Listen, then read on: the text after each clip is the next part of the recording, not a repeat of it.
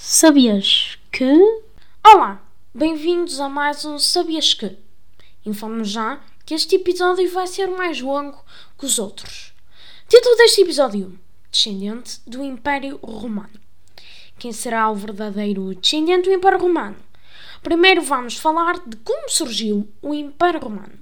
Foi fundado pelo Imperador Augusto a 16 de janeiro de 27 a.C mas antes do imperador Augusto existia quem governava como ditador o Império Romano. Era Caio Júlio César, conhecido por Júlio César ou César, mas depois morreu e houve uma guerra entre Lépido, Marco, Antônio e Octávio, sobrinho de Júlio César. Quem ganhou foi Octávio e ficou com o nome Augusto. Se hoje em dia o Império Romano ainda existisse, tínhamos cinco opções, pois o Império Romano mudou de capital, religião e os imperadores não foram todos da mesma família. Por vezes havia guerras para ser decidido um novo imperador. Depois foi tendo vários imperadores, alguns meios loucos até que chegou a uma época conhecida como Cinco Bons Imperadores, entre 96 a 180 depois de Cristo. Ficou conhecida como Cinco Bons Imperadores, pois foi durante esse período que o Império enriqueceu, mas depois dessa época houve a crise do terceiro século entre 235 a 284 depois de Cristo. Foi nessa época que o Império Romano caiu a pico, porque todos os anos mudavam de imperador, pois como o Império uh, governava a Europa inteira, um bocado da Ásia e outro bocado da África, era muito difícil governar tudo.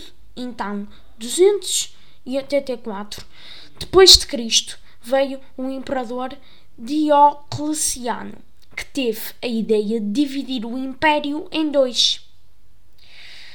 Ele ficou uh, com o título de imperador e com a parte leste do império e deixou a outra pessoa, a outra pessoa ser o imperador do oeste. Mas não demorou muito para haver guerras entre os dois lados, até que Constantino, entre 306 a 307 e 37, derrotou o seu rival e tornou-se o único imperador no império. Mudou a capital do Império de Roma para uma cidade grega chamada Bizâncio, que foi renomeada para Nova Roma. E mais tarde ficou conhecida como Constantinopla. Foi também o primeiro imperador a converter-se ao cristianismo, que aos poucos e poucos foi tornando-se a religião predominante no império. Depois morreu. Em 395 depois de Cristo foi feita a divisão do império permanentemente. Pouco tempo depois, no ano 400, povos germânicos começaram a atravessar a fronteira do Império e a conquistar cidades romanas. Até que em 476 assaltaram Roma e esse ano ficou conhecido como a Queda de Roma. Em 486 o Império Romano acabou, mas só acabou metade dele, pois na parte oriente do Império Romano as coisas continuaram normalmente por muito tempo até que, a partir de uma época, muitos historiadores começam a chamar o Império Romano de Império Bizantino.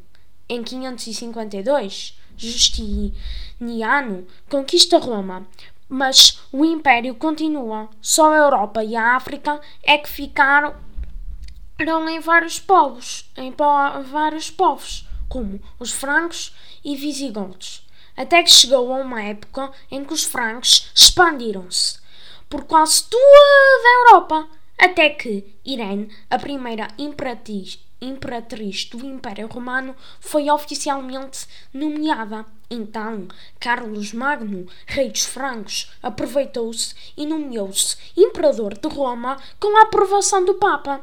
Até que em 1456 aconteceu a queda de Constantinopla e surgiu o Império Otomano, pois são dois países diferentes, a Turquia e a Rússia. Então ficamos com três opções: o Império Otomano, o francês, o espanhol e o Sacro Império Romano, que hoje chama-se Áustria. Temos cinco possíveis descendentes: a Maria uh, Vladimirovna de, da Rússia, o Dundar Ali Osman da Turquia, o rei Filipe VI de Espanha, o Karl von Habsburg da Áustria, da Áustria. Eugene Christoph, uh, Eugene Christoph Napoleon, que pertence à família do Napoleão. Mas qual deles é o descendente? Lembrando que o sangue não importa, pois muitas vezes os imperadores eram adotados ou de outras famílias. Removemos então a Maria Vladimirovna, o Karl von Habsburg e o Christoph Napoleon. Ficamos com duas opções: o Dundar Ali Osman e o rei Filipe VI de Espanha.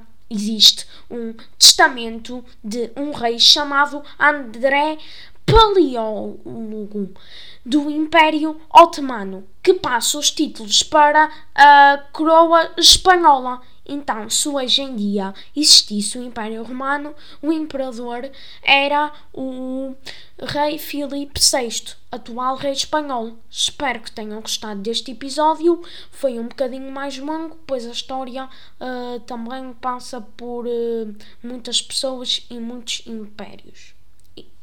Vemo-nos no próximo episódio.